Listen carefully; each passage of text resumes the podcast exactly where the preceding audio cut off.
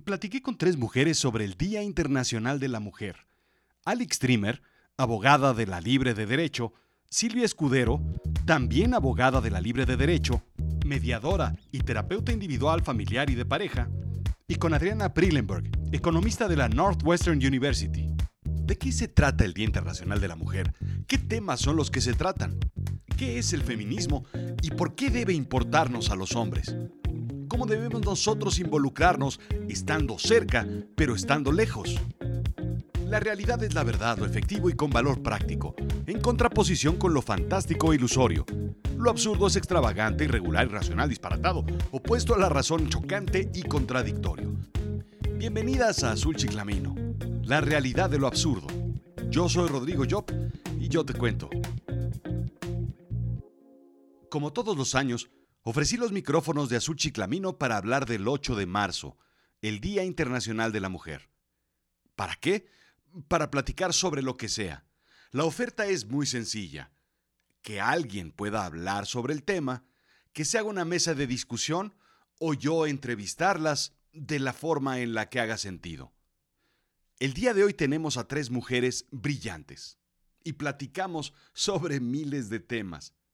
La conversación comenzó sencilla y simple sobre un tema particular, irrelevante, absurdo, como Azul Chiclamino la cuenta en un restaurante. la, la, la cuenta, la bonita cuenta. La bonita cuenta, yo tengo un hijo de 20 años con el que como todos los viernes y es nuestro momento y al niño de 20 años le pasan la cuenta. Cuando es evidente que, que, que o sea, ¿no? Le pasan la cuenta a, a, a mi hijo. Eso no lo vemos nosotros. Y claro, y no es, no es que no querramos verlo, es que simplemente pasa desapercibido. Eso es, eso es impresionante, no lo, no, sí, claro. Sí, son cosas que, que, que alguien trae ya tan metido, como bien dices, en, en su ADN, en, en cómo se va desarrollando la dinámica social y, y, y en los países, no solo como México, sino en general en los países latinoamericanos, funciona mucho a título de cultura, de tradición. Entonces, hemos adoptado todo eso no solo por el paso del tiempo, sino que lo hemos convertido, lo hemos romantizado en, en parte de nuestra forma de ser y lo vemos bien. ¿No? Este, este romanticismo que rodea las figuras, no solo del machismo, hay, hay muchísimas, ¿no? Pero hay, hay, como esta, esta idea de que es algo bonito, de que es algo bueno, ¿no? De que es algo caballeroso tratándose de los hombres, de que es algo eh, muy, muy rosa en, en, Exacto, entre comillas siempre, ¿no? Este, que, que, que veamos justo a las mujeres y a las niñas en esta visión como linda color de rosa y de princesas y demás, y entonces lo vemos como algo bonito y lo replicamos socialmente por lo mismo. Entonces es complicado como enfrentar a la persona con esta realidad y decirle, no es algo romántico, no es algo bonito y no necesariamente es algo que esté completamente mal, porque eso hay que decirlo. A ver, hay muchas de estas cosas que más bien están polarizadas y digo, algo que, que, que, quiero señalar aquí y, y, lo digo precisamente con orgullo es que mi feminismo, la corriente de feminismo con la que yo me identifico es completamente interseccional, ¿no? No, no soy radical y no lo soy porque mi propia forma de ser me hace sentirme bien y me hace sentirme útil en una perspectiva de, de, interseccionalidad. Entonces, para mí, no todo es blanco, no todo es negro, y no veo completamente a mal muchas de las conductas que los hombres y que los hombres en Latinoamérica replican hoy. Entiendo de dónde vienen. Y creo que es mucho más valioso hacer este tipo de foros y de verdad, eh, gracias Rodrigo por, por, por prestar el espacio y evidentemente gracias a Cilia por, por invitarme y a Adri por estar aquí compartiendo el foro con, con, con las, eh, las dos. Es, es para mí de verdad un honor. Pero es increíble que haya ese tipo de, espacios porque entonces podemos enfrentar a las personas que decidan enfrentarse con esta realidad en un modo no confrontacional. ¿no? No, no es combativo, la cosa no, no, no va para hacer una bronca y para que esto se convierta en, en, en un encendido de antorchas, que también lo hago, pero hoy no es el tema. hoy creo que es mucho más valioso tener una plática y hacer notar este pequeño detalle al momento de estar en un restaurante, este pequeño comportamiento en la, en la dinámica de trabajo, cosas que, que, que, que justo pasan desapercibidas para ustedes porque su realidad los ha envuelto y que inclusive pasan desapercibidos para muchas mujeres también, ¿eh? eso también es bien importante decirlo. Y, y sobre todo con esta idea como romántica con la que hemos cubierto todas esas conductas, pues lo vemos a bien, ¿no? Ay, este, claro, pues le dan la cuenta a él porque, pues porque sería muy caballeroso de su parte que, que, que, pagara la cuenta. Si lo ves en el contexto romántico, una cita de pareja, a lo mejor lo justificas. Pero me ha pasado que, que estoy en una reunión de negocios y de todas maneras se tiene la misma dinámica, ¿no? ¿Por qué? Porque se asume un rol de quién es proveedor y quién es no tan proveedor. Que es justamente lo que, lo que le pasa así. No importa que sea tu hijo, que, que, que tenga 20 años, se asume que en su rol masculino, ahí está la cuenta, ¿no? Y, y, y hay un montón de, de sesgos y de estereotipos de género que estamos replicando tan sencillos como ese. Y siento que en el tema de los negocios también es bastante fuerte, por lo menos es donde a mí más me ha tocado vivirlo como, como muy de cerca, porque constantemente te ponen en estereotipos. Por ejemplo, cuando vas a negociar un sueldo con tu, con tu superior o con quien sea, o vas a hacer un nuevo trabajo, literalmente a mí hasta me han preguntado que por qué necesito ganar tanto dinero.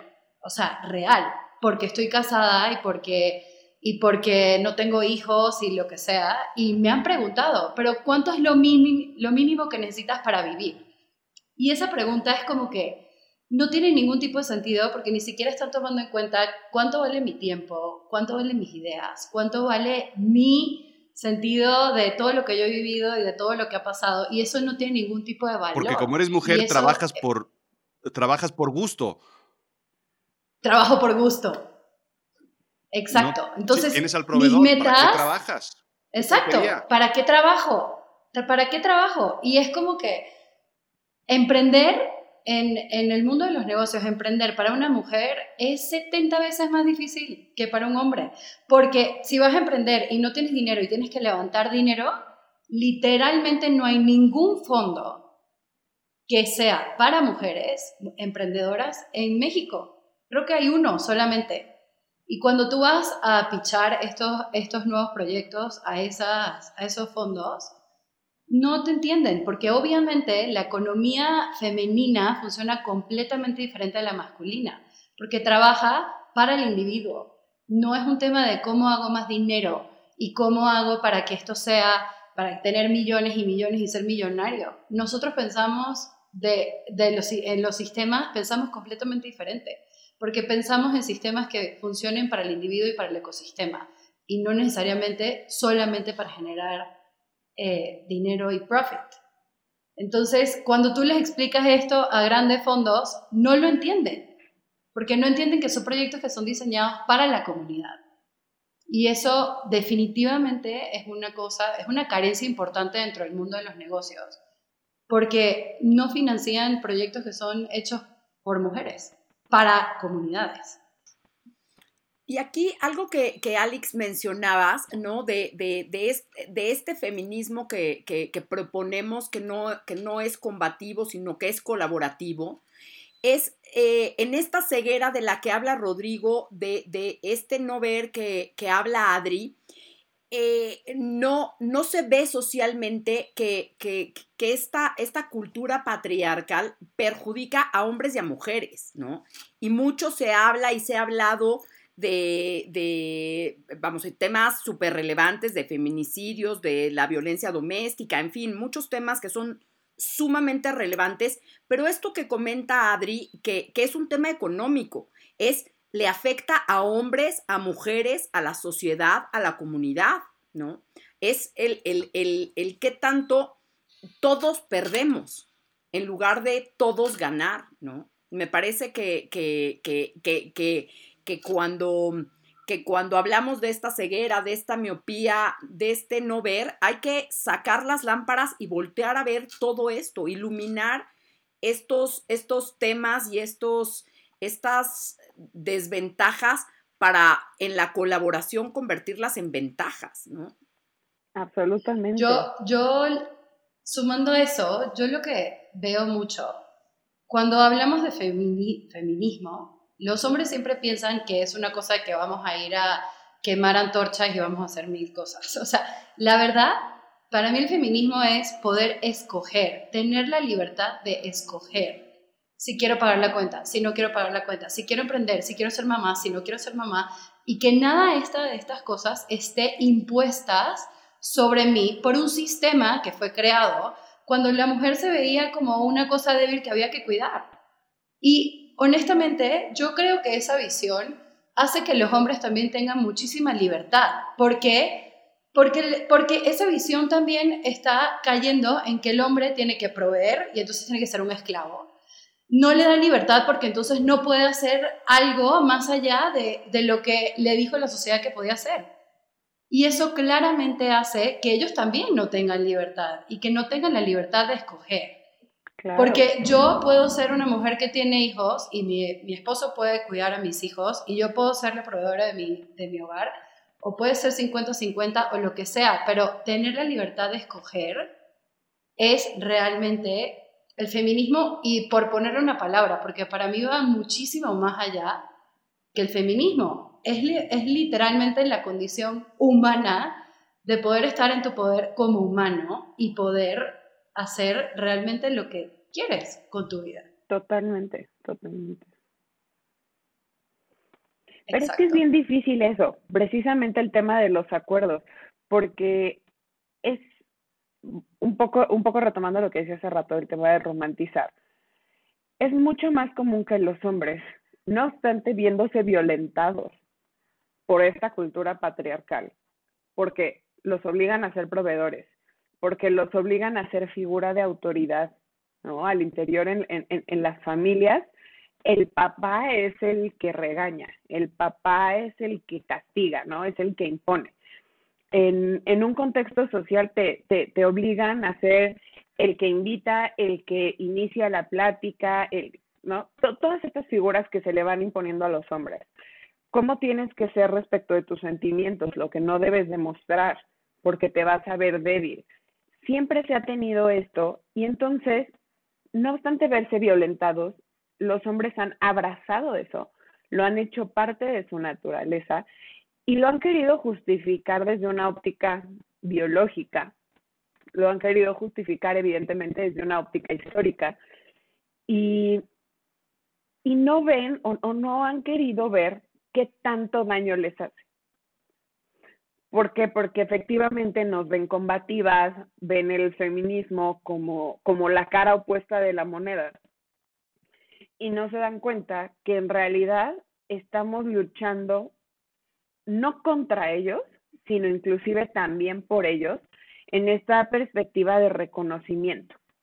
¿no? Queremos que las cosas se vean y sean igual para todos, pero no hablo de un igual de, de, de, a cada quien le toca una cosita de cada una y no, no, no, no vamos a ese punto, sino que todos en la medida que, que somos y que somos distintos y distintas, seamos reconocidos, seamos respetados, no nos sean impuestas cargas, etcétera.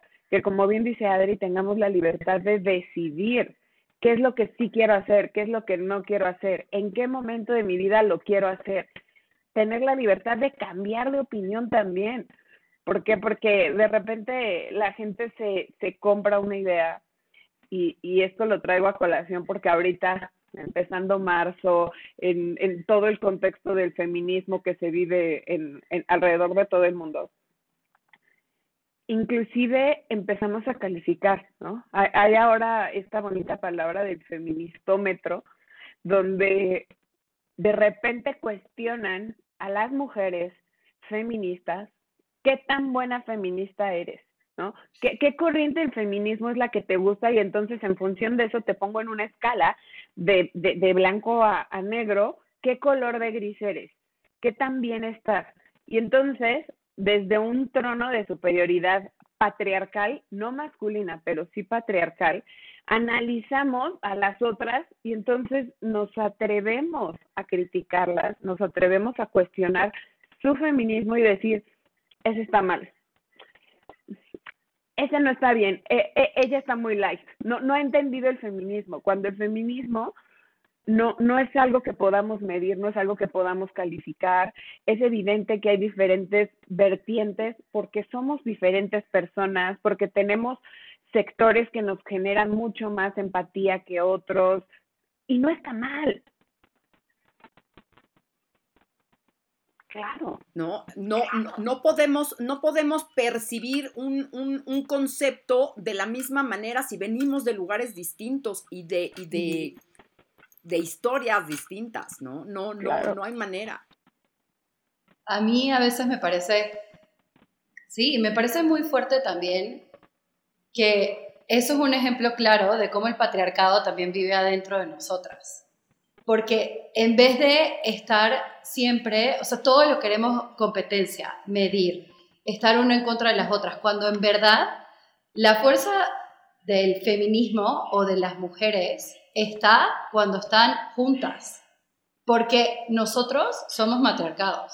Los matriarcados funcionan completamente diferentes y son colectivos y son ideas colectivas y son ecosistemas que benefician al individuo, pero a la misma vez benefician al ecosistema. Y esa forma de pensar es completamente diferente a como el patriarcado nos enseñó a pensar, que es claramente cuando nos ponemos en esto de medir qué tan feminista eres, qué no tan feminista eres, eso es claramente un ejemplo de cómo nosotras mismas caemos en los mismos códigos que maneja el patriarcado para definirnos a nosotras mismas. Y eso siempre es lo que pasa. O sea, es una cosa que te tienes que cachar constantemente cuando lo estás haciendo. Porque es muy fácil caer en ese, en, ese, en ese sistema de creencias. Otra vez, con la bandera de una cosa que es exactamente lo opuesto es que es todo un fenómeno, esto, esto de la, de la deconstrucción, y quiero no incluir ya el, término que ha sido tan, tan criticado, tan literal ellos también deconstruido y vuelto a construir el propio término. Y es que todos somos work in progress, ¿no? O sea, no, no, no, no, no quiero sonar eh, este, con, con el anglicismo muy, muy payasa o algo, pero es que de verdad me identifica perfecto este estar construyendo, este estar formándonos y darnos la oportunidad de hacer esto que menciona Adri, tomar la situación que estamos viviendo y decir, espérate, estoy replicando una de las conductas que critico. No se ve igual porque viene de aquí. No, no es lo mismo lo que percibes en el espejo que lo que percibes al interior. Pero darte la oportunidad de cuestionarte, de cambiarlo y de experimentar con eso que estás viviendo, eso es de construcción. Y es algo que nos compete a todas y todos los seres humanos. No es sencillo. Es más, yo les diría, es algo muy doloroso, porque precisamente cuestionas todo lo que has venido haciendo, ¿no? Y, y, y, no es algo que rapidito salga o que, o que no te vaya a enfrentar contigo, con tu familia, con tus amistades. Bueno, yo en este camino de deconstrucción propio, no saben la cantidad de amistades que he perdido, de, discusiones que he tenido en el, en el núcleo familiar, en el núcleo profesional. Y estoy dispuesta a seguirlo teniendo. Este, este conflicto me parece que es, que es benéfico. Nunca, nunca he buscado que sea algo violento, precisamente porque no es parte de mi naturaleza y porque no quiero replicar algo que yo critico. Pero me ha puesto en conflicto inclusive conmigo misma. Porque además, y lo, lo comparto en el foro porque es algo de lo que también estoy muy orgullosa, a mí me toca además vivir, ser parte de dos minorías sociales, porque soy mujer, pero además soy mujer parte de comunidad LGBT. Y entonces son dos realidades que hoy en este feministómetro del que hablo están medidas distintas, porque he recibido críticas de no pronunciarme lesbofeminista o que porque soy feminista interseccional y entonces soy trans incluyente y porque no, o sea, otra vez con esta crítica, esta calificación esta ruptura del movimiento, es muy triste que lo veamos desde la óptica negativa, cuando debería de ser al contrario. Ayer estaba en una reunión con, con personajes del feminismo que estamos viviendo en Ciudad de México y que seguro cuando, cuando pase el, el, evento que tenemos el fin de semana de la encuentra feminista voy a poder eh, explicarlo un poco más de quién estoy hablando. Pero una de las cosas que decía una de ellas es, deberíamos de buscar los acuerdos mínimos, los más chiquitos, los más elementales, esos donde todas las vertientes del feminismo estemos de acuerdo, que desde mi perspectiva además es muy fácil llegar a ellos porque estamos en realidad luchando por lo mismo desde diferentes ángulos. ¿no? Me imagino que el, que el feminismo es este icosaedro donde todas estamos parando viendo solamente una de las caras, pero estamos hablando de lo mismo. Si llegamos a los puntos más mínimos, ¿de acuerdo? Vamos a poder generar esta unión que nos vuelve fuertes, que es justo lo que decía Adri. Vamos a poder tener un frente común y todos darnos la oportunidad de replantearnos lo que estamos viendo, lo que estamos haciendo, cómo lo estamos replicando, cómo estamos creciendo y, cambiarlo si el rumbo e, es necesario de ajustar. También se vale. No, me parece súper importante lo, lo, que dices. A final de cuentas, eh, se trata de sumar y no de restar, ¿no? En esta, en esta oposición conceptual, eh, eh, en, donde, en donde cada uno defiende sus argumentos, ¿no? Hace, hace ratito hablábamos de, de, que, de que no somos de las que de las que quemamos antorchas y pintamos monumentos, ¿no? Yo, yo eh, me, pronuncio eh, en contra de la violencia, todo tipo de violencia y todo tipo de violencia. Y en esta, en esta situación que tú comentas, Alix, me, me han refutado que, que, que, hemos padecido mucho y entonces sí se vale esto de quemar monumentos.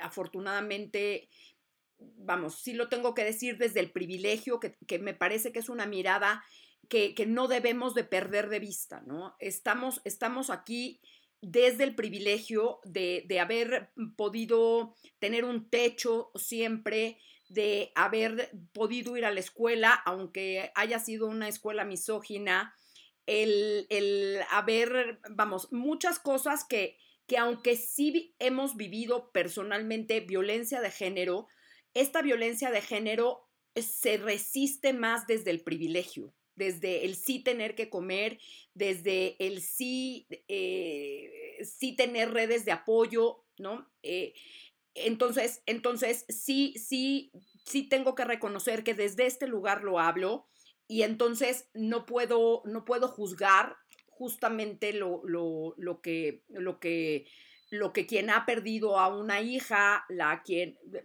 pueda hacer. Sin embargo, me parece que, tiene que ser una llamada de, sororidad, ¿no? Una llamada de, apoyo, de crear redes, de, justo qué hacemos con estos privilegios que tenemos y poder compartirlos y poder abrazar a, a pues a, a, todas nuestras compañeras en la, en la medida de, de, nuestras posibilidades, ¿no? El poder ampliar la mirada a construir y no a destruir. Ese es, ese es desde donde yo lo vivo, ¿no? Sí, que realmente era, la sororidad es lo más importante. O sea, porque un frente unido al final las mujeres pueden ser una minoría, pero realmente somos más del 50% de la población humana. Eso no es minoría. Y si lo vemos de esa forma, y lo vemos como que realmente somos muchísimas y que en la unión sí realmente está la fuerza, el movimiento sería completamente diferente. Porque en vez de caer en el juicio y en vez de caer en, en, todo, en todas estas dimensiones de blancos y negros y polaridades, estaríamos haciendo cosas que benefician a todos, que son más del 50% de la población humana. Claro. Y esto que tú dices de las minorías, yo creo que vuelve a, ser necesaria esta, esta, esta, luz que debemos de, sacar, ¿no? Para evitar esta ceguera, porque es cierto, pero ¿por qué, por qué minoría? ¿No? Es, tiene que ver con, con, con la vulnerabilidad, no con, no, con, no con la cantidad, ¿no? Y es, y es lo, que, lo que tenemos que, que, que rescatar. Esta esta, esta fuerza que no combate, esta fuerza que construye, esta energía creadora. Claro, claro que sí tenemos que hacerlo. Sí, hay algo, algo que, yo quería preguntar un poquito sobre, sobre la línea que estaba tomando Adri.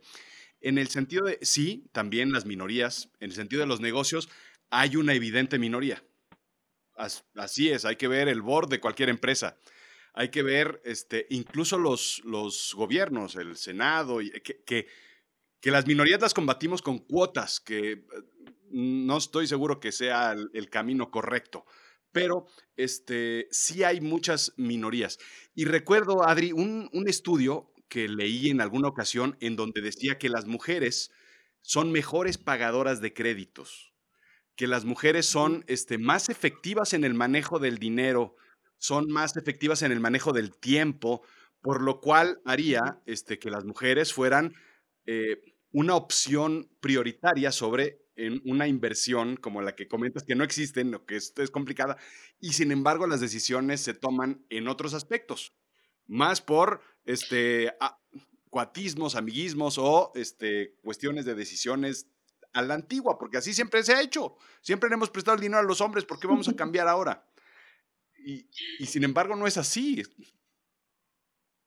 Es interesante porque si tú ves las culturas ancestrales, realmente las mujeres dan la visión, aportan la visión y los hombres la construyen.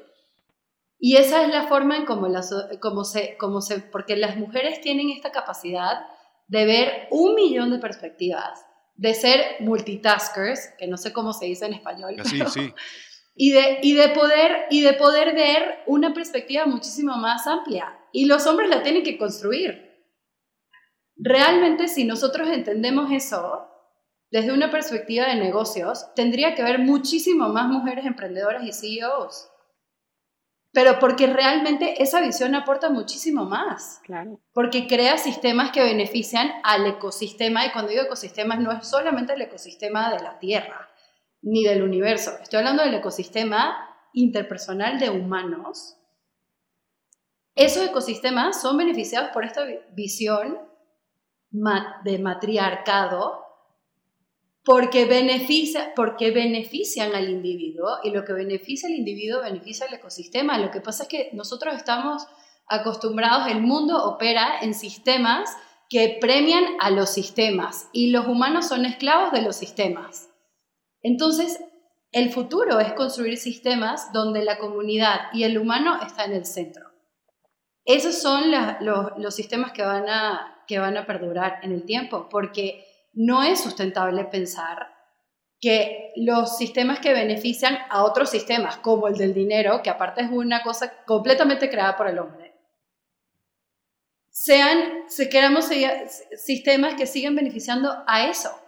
Entonces, eso no, no, no, no, va, no va a perdurar porque estamos dañando la Tierra.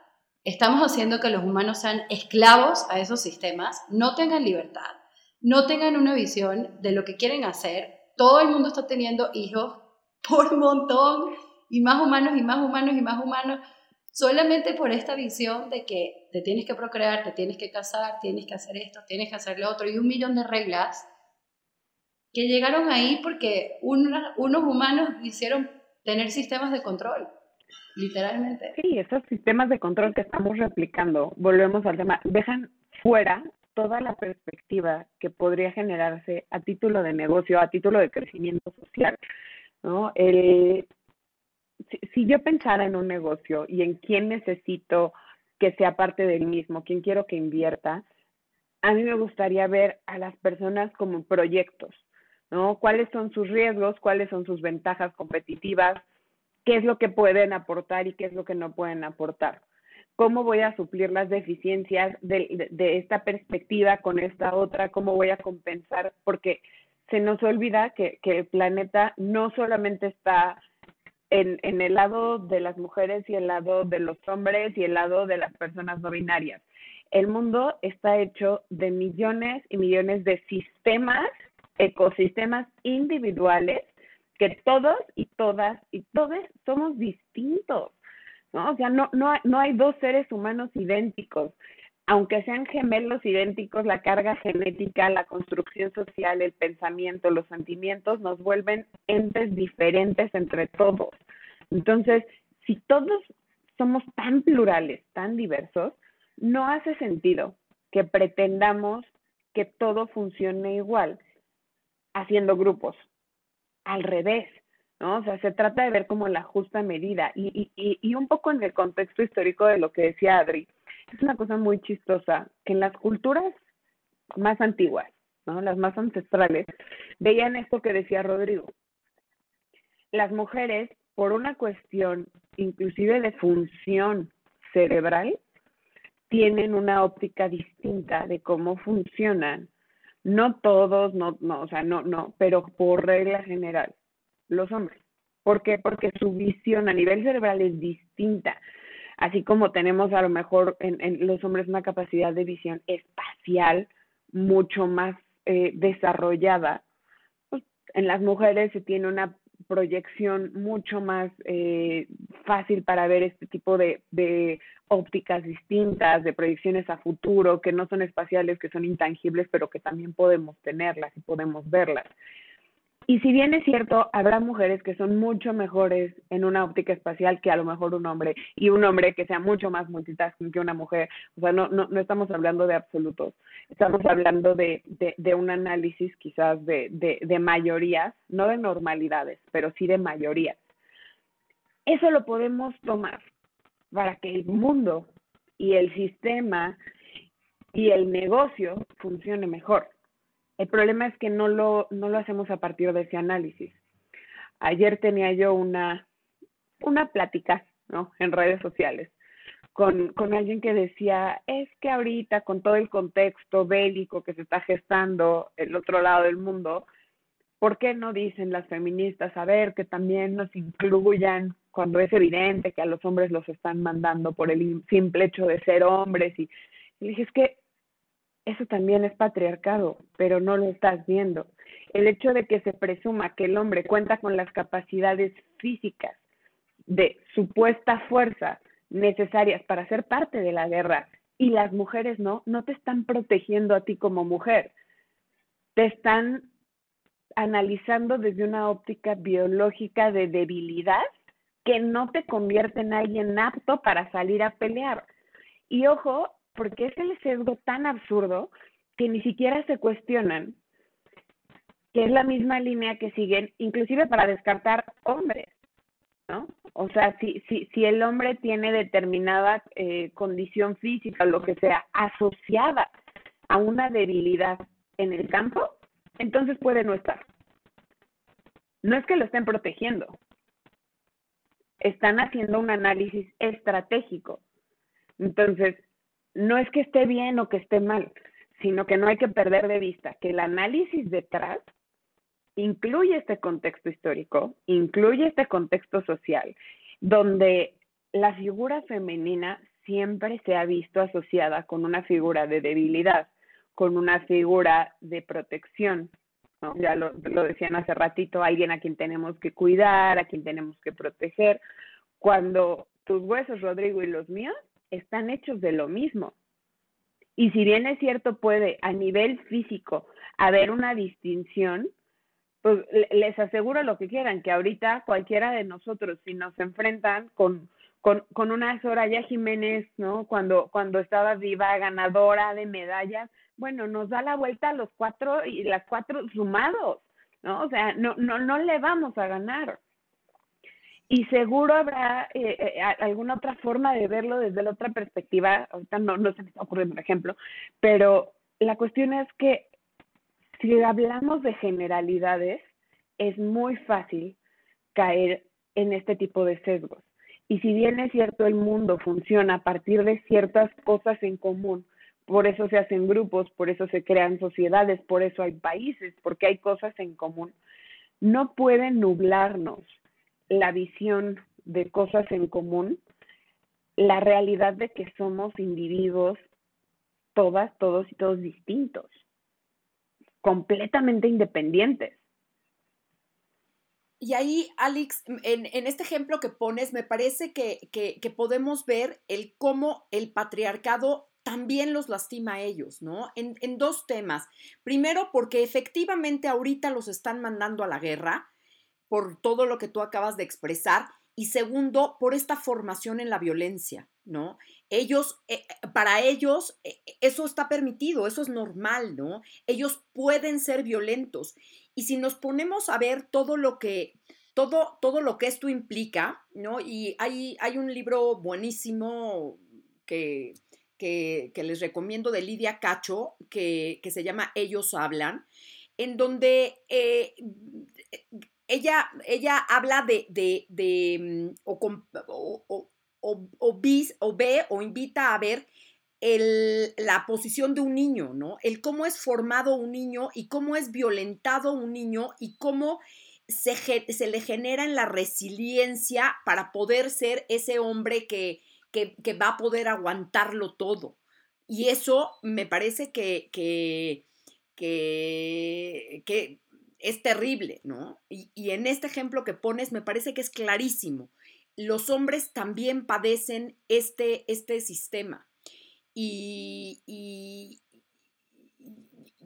la verdad es que qué, increíble que, que, se organicen estos foros y que estos foros puedan ser escuchados también por hombres, que puedan reflexionar, ¿no? Que puedan reflexionar con nosotros y no contra nosotras, porque nosotras no estamos reflexionando en contra de ellos. El que puedan analizar el, cómo se les, se les pidió que, que no fueran emocionales, y esto es muy relativo, porque las emociones que a ellos sí se les permite es la emoción de la violencia, ¿no?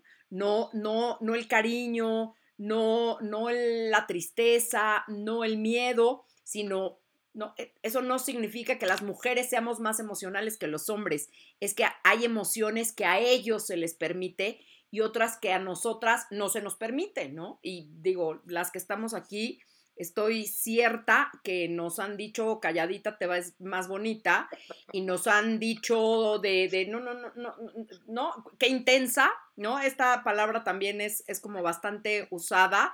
O qué loca, qué loca, qué loca es mi favorito. Qué loca. Ahora, esto, esto no me tocó, pero ahora creo que está de moda el, ser tóxica, ¿no?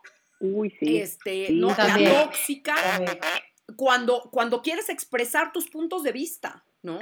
Y, cuando hace, hace unos días, eh, hace unos días, esto es anécdota, en, en, en mi escuela giraron una convocatoria para para contar el cómo se había vivido la, escuela. Este, y entonces yo lo comenté en un grupo de, amigos. Este, y, y, el comentario fue, qué intensas. Y mi respuesta fue, está increíble, si se trata de que los hombres escriban de, de, cómo fue su vivencia en la escuela, entonces están, están relatando la historia, pero si nosotras la queremos, la queremos relatar, entonces somos muy intensas, ¿no? Y es, es como, como, vamos, las diferentes, las diferentes miradas, ¿no? Es que es esta parte de gaslighting, ¿no? perdóname, Adri, nomás por ponerlo en, la mesa. Estos, micromachismos de hombres y mujeres y, y de todas las personas donde cuestionas a la otra y cuestionas su sanidad inclusive a, a, nivel mental que, que no es algo para jugar, ¿no? O sea, por lo menos ahorita creo que ya estamos en un mundo en el que cada vez le empezamos a dar más importancia a la salud mental, que no la tenía, porque estaba asociada otra vez con una debilidad. Y ya luego les contaré, no sé si hoy o en otro momento, mi, mi, mi explicación y mi teoría respecto de cómo todas estas debilidades de, de, cuestiones físicas en muchos se han visto relacionadas con las mujeres y que son además eh, no solo analizadas, sino también como añadidas a comunidad LGBT en su sesgo aquellos que son como mujeres y aquellos que no son como mujeres. Es una cosa bien interesante. Pero todo esta, este cuestionamiento del de enfrente, el ponerle estos adjetivos de loca, de intensa, es una forma de violencia y lo vemos tan normal entre hombres, entre mujeres, entre comunidades LGBT, en todos lados, es impresionante. así como tu anécdota me pasó a mí, o sea, tengo, tengo un grupo de, de amigas con las que jugamos fútbol, ¿no? Que, que, que, ya desde ahí vamos rompiendo estereotipos, ¿no? Este tema de, del fútbol soccer es algo masculino y no femenino y las diferencias a título de brecha salarial y bueno, insisto, podríamos hablar de esto horas, pero somos un grupo de mujeres que jugamos fútbol. Y al interior empezó a haber una problemática y entonces una de ellas decidió, porque al final es decisión, gaslightear a otra. Y entonces tu opinión no vale porque yo creo que lo que tienes que hacer es ir al psicólogo, es hablar con un especialista porque estás malita, porque estás muy intensa y porque tu reclamo no vale. ¿Qué es eso? No podemos hacerlo. Y no porque, o sea, no, no porque esté mal ir al psicólogo, ni porque esté mal tener alguna cuestión de salud mental, pero lo estamos sesgando, nuevamente estamos partiendo del estereotipo y lo estamos convirtiendo en una forma de violencia, cuando simplemente se trata de una más de las notas que nos vuelven distintas, distintos y distintes como seres humanos.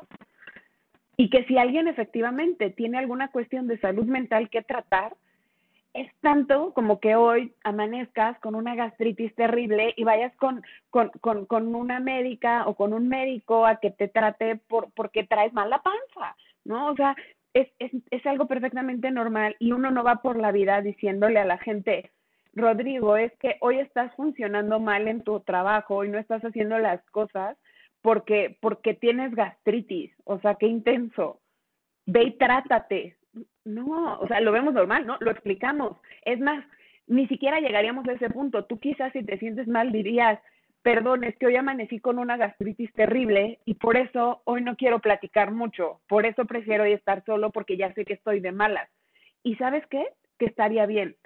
Estaría bien que tú respetaras tu realidad, tu padecimiento y te dieras el espacio pero si lo transformamos en que a lo mejor Adriana un día se sienta mal porque está en ese momento teniendo un cólico menstrual, Adriana no lo va a decir en un contexto igual que el tuyo. Si se le ocurre decir, es más, no va a llegar ni a decirlo cuando ya se lo van a haber sugerido 40 veces. Estás de malas porque estás en tus días. Estás de malas porque estás... No, resulta que mi cólico es porque, porque tengo otra cosa, ¿no?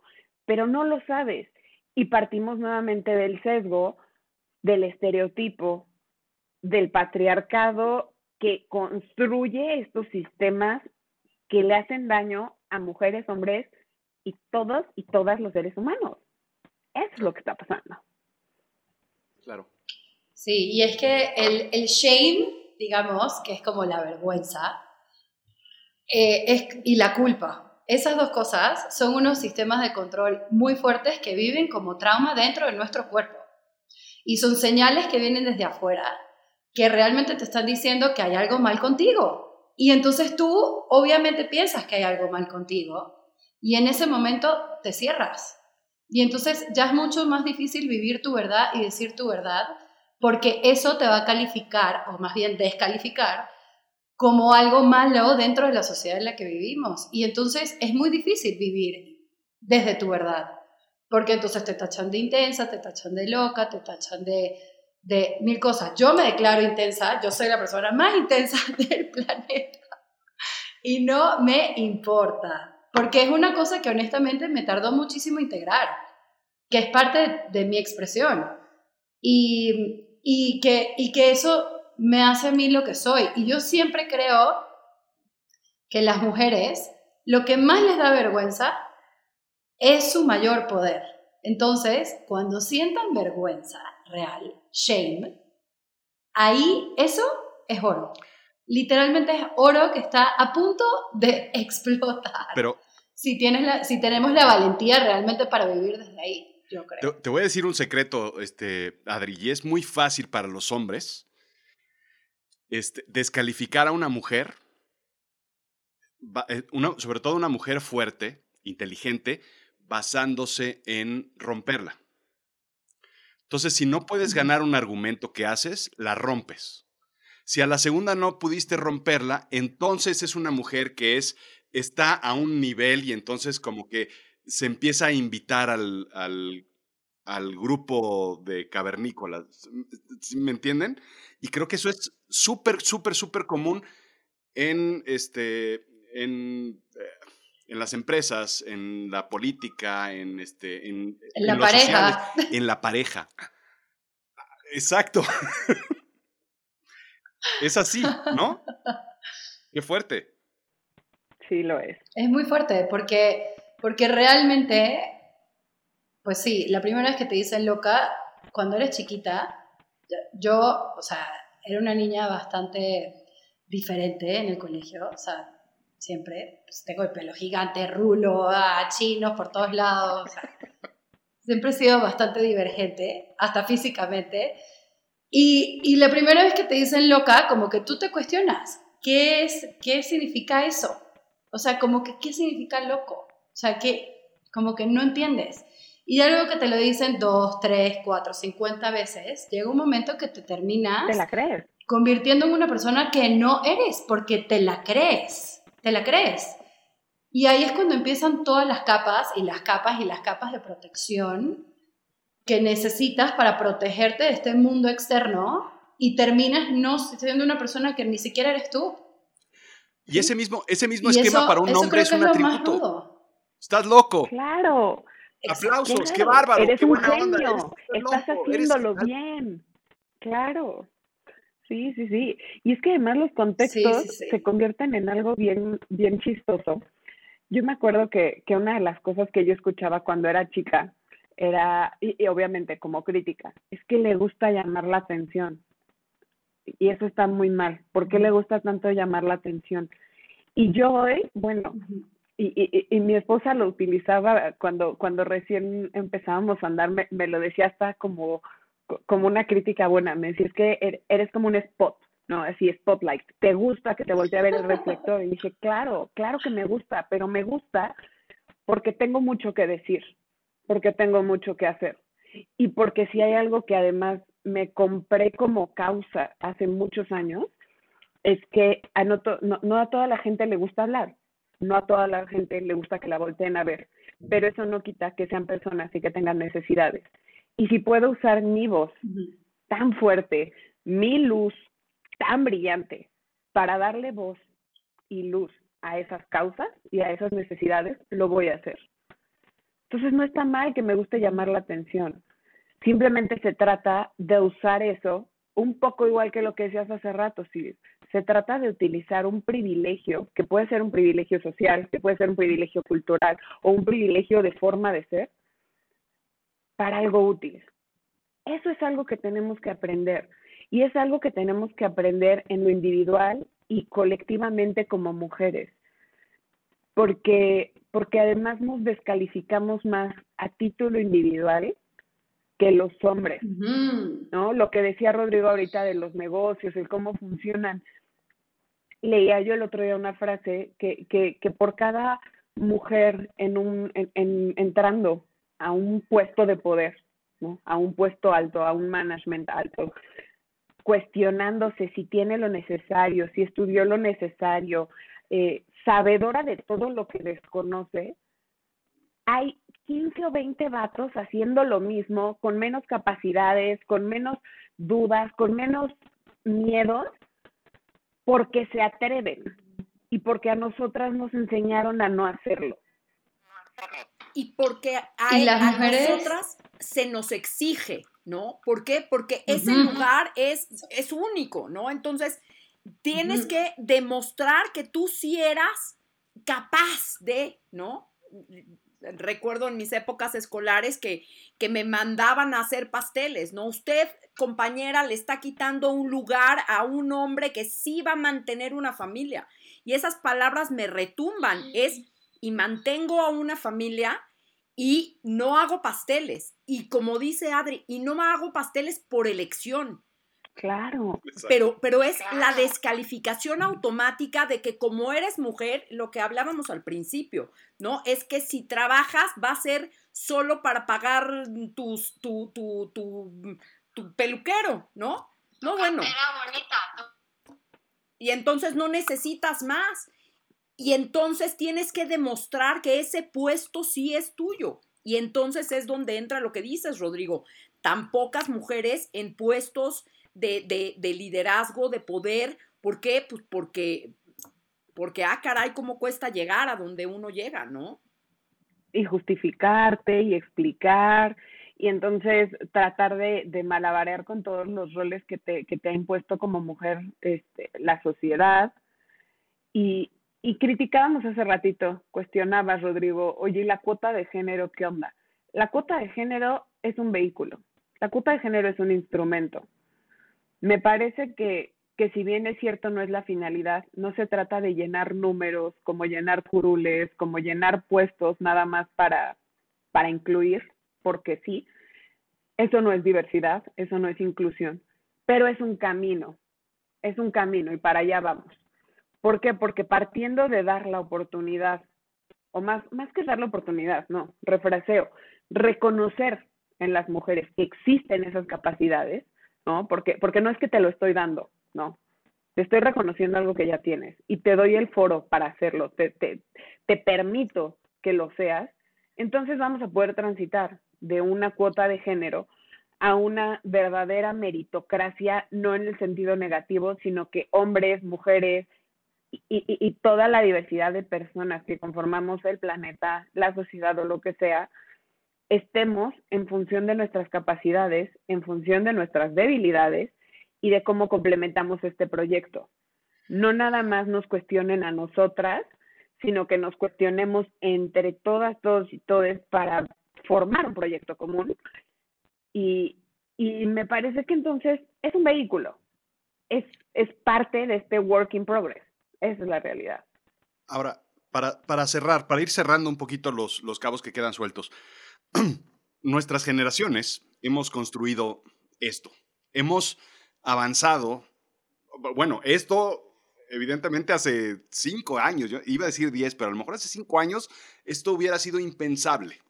Este, nosotros ya tenemos un camino hecho y una estructura que es la que estamos viviendo, una realidad que es la que estamos viviendo. ¿Cómo hacemos para los que vienen? ¿No? Porque, claro, esto que está sucediendo ahorita viene de que alguien a mí me dijo, es hora de deportes en la escuela, los niños juegan con el balón fútbol y las niñas los ven. De ahí viene este, absurdo, este, este absurdo y claro, es algo que pues, nos vaciaron en la cabeza y nos contaminaron y ahora estamos tratando, como dijiste, este, Alex, de, de construirnos, que cuesta muchísimo trabajo, pero bueno, ahí vamos. ¿Cómo construimos entonces este, la comunidad, la, la generación que viene ahora en camino, porque en lugar de deconstruir es mejor construirlas bien. Está en la educación, está en las ideas en la casa, está en la política, está en, la, en, en las ideas, está en la calle. Ahí yo sí me, me manifiesto muy orgullosa de, de poder educar justo desde, desde ese lugar, ¿no? Es el que, el que hoy a mí mis hijos, dos hombres, una, una mujer que no fueron educados como yo fui educada, me, me, me hacen estos señalamientos, ¿no? Y me, me en, en, este proceso de construcción me marcan de mamá, ahí, ahí no estás viendo con perspectiva de género, ¿no? Y el, el, tener hijos interesados en estos temas, en las nuevas masculinidades, en hacer las cosas diferentes, a mí esto me, me da esperanza, la verdad. Sí, sí, cada vez conozco más hombres que, que, que están interesados en, en, en, este cambio, en esta transformación social. ¿no? Y sí es algo generacional, ¿eh? Y efectivamente está, sí en la educación, sí en casa, sí en las escuelas, sí en la política, está en absolutamente todo, porque son todos los frentes que tenemos que cubrir y todas las realidades que tenemos que ir modificando. Porque de nada sirve que en casa tengas una instrucción integral, diversa, que te empodere como ser humano y no como hombre o como mujer, que no te pongan el azul y el rosa, que no te pongan a lavar contra que te pongan a ordenar, contra, ¿no? O sea, no, no importa eso, si llegas al mundo y lo que ves es lo opuesto, necesitamos que ese modelo se replique en todas las esferas sociales en la medida posible. Por eso, por eso necesitamos cuotas de género, porque entonces viendo liderazgos femeninos que hoy son obligatorios, mañana va a ser más fácil que una niña, cuando le pregunte qué quiere ser, no tenga el menor empacho en decir que quiere ser senadora, que quiere ser presidenta, que quiere ser directora de una gran empresa, porque lo va a ver porque esa va a ser su realidad, esa realidad que a nosotras, inclusive con, con, lo joven que puedan resultar nuestras generaciones, que sigue siendo difícil, que sigue siendo un reto, que, que seguimos festejando a, a, esa que se atrevió y que rompió el techo de cristal, mañana tiene que ser una realidad, una realidad integrada para que la infancia vea eso y lo replique el ser humano como, como ser social e inclusive desde la parte animal que tenemos como especie, replicamos el comportamiento que vemos, aprendemos por reiteración. Es, es, es, una de las formas más primitivas de aprendizaje. Hay que cambiar el chip y que eso que repetimos sea bueno, que eso que repetimos sea inclusivo, y entonces vamos a tener un mundo efectivamente diverso. Y es un proceso y es algo que se va a llevar tiempo porque hoy cuestionamos cosas que hace dos, que hace cinco o que hace cincuenta años no cuestionábamos. Y es parte de la naturaleza humana hacerlo. No solamente se trata de ya no ser el hombre el que recibe la cuenta en un restaurante, ya no se trata nada más de ser el estudiante que está bien que esté en, en, esta silla y no la estudiante que, que debería de estar pensando en, en, buscarse a alguien que le haga frente a sus necesidades económicas y, y que solamente está ahí por diversión. Se trata de replantearnos todas y cada una de las facetas y caras de nuestra realidad social, cuestionarlas y ver qué tanto de verdad estamos reconociendo al ser humano en su individualidad y en su colectividad, permitiéndole desarrollarse. Que el hombre que quiera buscar a alguien, hombre, mujer, persona no binaria, con quien compartir su vida, y efectivamente está buscando a alguien que le haga frente a sus necesidades económicas, que lo haga. Y si alguien se lo quiere dar, que se lo dé y que las mujeres que quieran estar en posiciones de poder, que se avienten, que no se cuestionen si, si de verdad tienen o no las capacidades por el hecho de ser mujer, que se cuestionen a título individual, porque eso como seres humanos sí tenemos que hacerlo. Que, que, que, que nos preparemos, que estudiemos, que, que busquemos tener lo necesario para, pero que no sea por el hecho de ser mujer.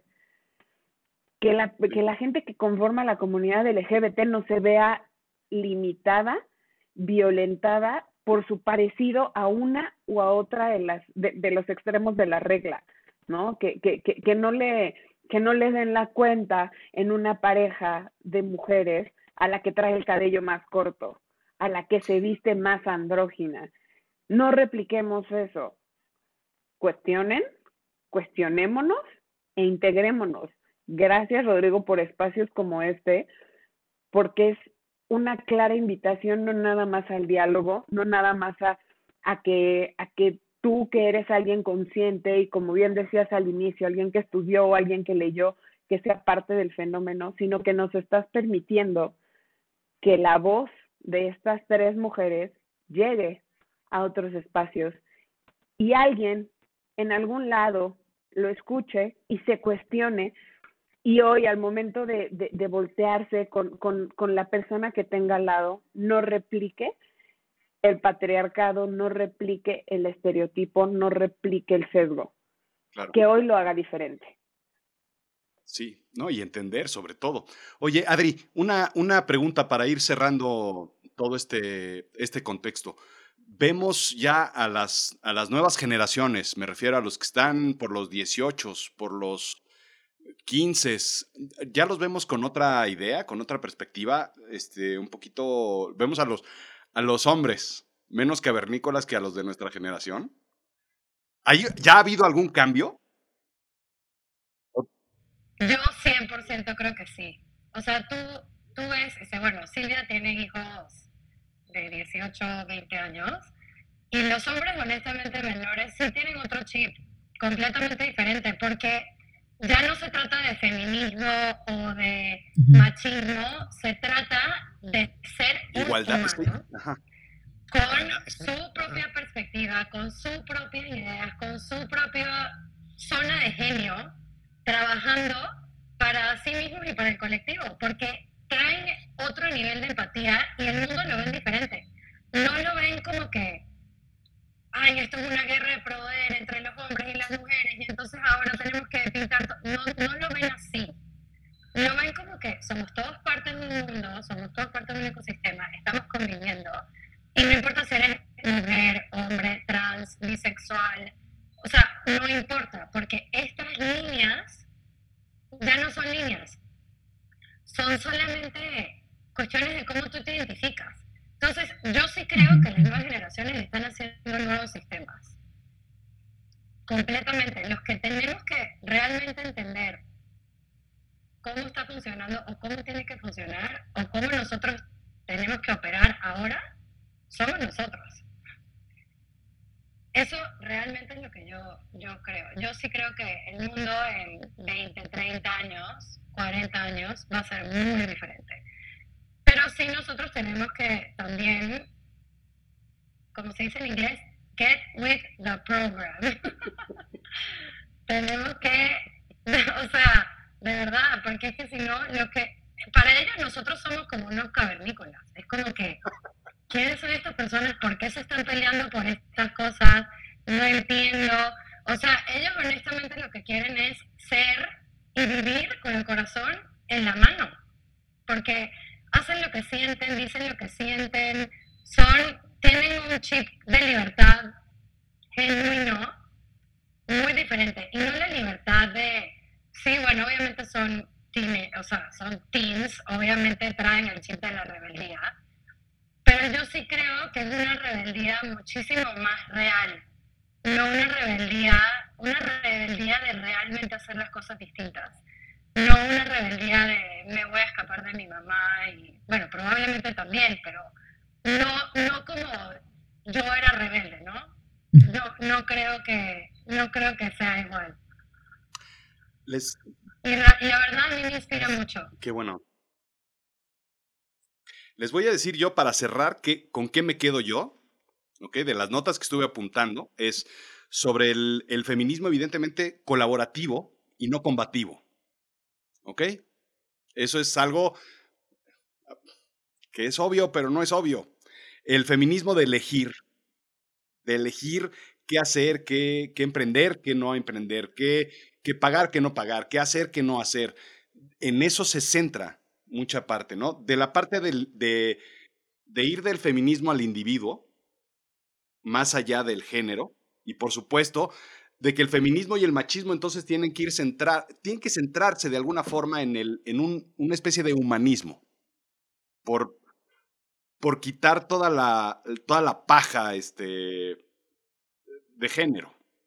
Vamos por ahí. ¿Qué, qué me, qué, otra cosa podríamos este, subrayar, este, Silvia, ya para, para cerrar? Algo rápido, cortito, ideas así rápidas, cortas, para que nos quedemos en la cabeza que el cambio está en cada uno de nosotros, que, que sí podemos ah, proyectar, ¿no? Me parece que tiene, tiene mucho que ver con con conciencia, ¿no? En, en, esto que hablábamos al principio de, de, de, la ceguera, hay que, eso es lo que hay que combatir. Hay que empezar a reflexionar para poder ver y para poder compartir. Eh, el cambio nos beneficia a todos esto, esto nos puede hacer una, una, mejor sociedad, nos puede llevar a una colaboración, a poder ver las fortalezas reales que, que, tiene cada uno de, de, los individuos, ¿no? Sin combate, en, en, en, ir tomando lo mejor de, cada uno. Ok. Alex, una última idea. Perdón, Adri, dime. Yo, yo nada más agregaría que realmente yo creo que todo esto empieza con, con cómo criamos a nuestros hijos. Yo no tengo hijos, pero lo puedo decir como una niña chiquita que fue chiquita. Y yo creo que, que cómo crías a, los hijos realmente hace también qué humanos se van a convertir. Y si nosotros empezamos a verlos como humanos y no como mujer, hombre, tiene que ser ponerse rosado o tiene que ponerse azul o todas estas cosas, realmente esa expresión individual va a salir y, ya no es feminismo, machismo o un, un millón de, de como estereotipos, sino realmente es como nutrir a la persona que realmente eres y fomentar el pensamiento crítico. Siento que eso es vital. Alex, una última idea para que se nos quede en la cabeza. Claro que sí, muchas gracias Rodrigo, absolutamente de acuerdo con ambas. Hay que, hay que partir de, del ser autocríticos, de cuestionarnos, de deconstruirnos y de volvernos a armar cada quien en nuestra dimensión cuando somos enfrentados a este, a este mundo. Ser capaces de distinguir aquello que nos va y aquello que no nos va. Y elegir lo que sí queremos y lo que no queremos replicar. Que si nos vamos a voltear a, a, las nuevas generaciones, a darles ideas que sean ideas que los construyan, no que los destruyan. Que no repliquemos los roles de género, que no, que no premiemos eh, la integración de los hombres a la familia, a la sociedad y asumamos que es obligación de las mujeres hacerlo. Porque los seres humanos hombres, mujeres, personas no binarias, absolutamente la diversidad que existe en el mundo, tiene sus propias obligaciones, sus propias fortalezas, su propia realidad y tiene que utilizarla primero sí para bien propio y no es ser egoísta, es ser hasta preservar la especie, ¿no? Es un tema de supervivencia y después integrarse a una sociedad así de plural, así de diversa para no replicar los errores que claramente nos tienen hoy como sociedad en donde estamos. De esto se trata el feminismo. De esto se trata el Día Internacional de la Mujer. De esto se trata el 8 de marzo. Tocando el tema como es. Sin complicación, con apertura, con diálogo, entendiéndonos y sobre todo entendiendo la posición de la otra parte. De eso se trata el feminismo. No nos compliquemos con cosas que no son. Simplemente es platicar y conversar. Esto, Esto fue Azul Chiclamino, la realidad de lo absurdo.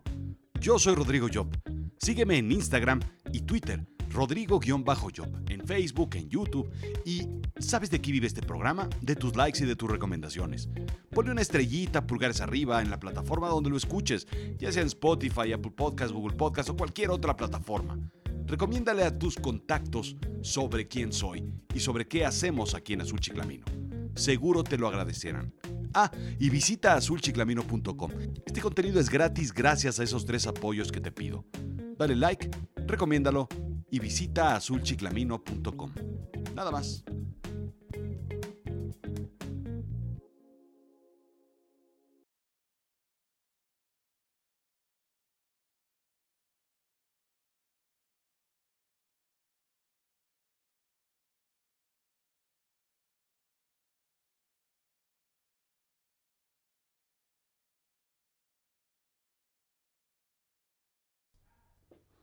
Venga pues.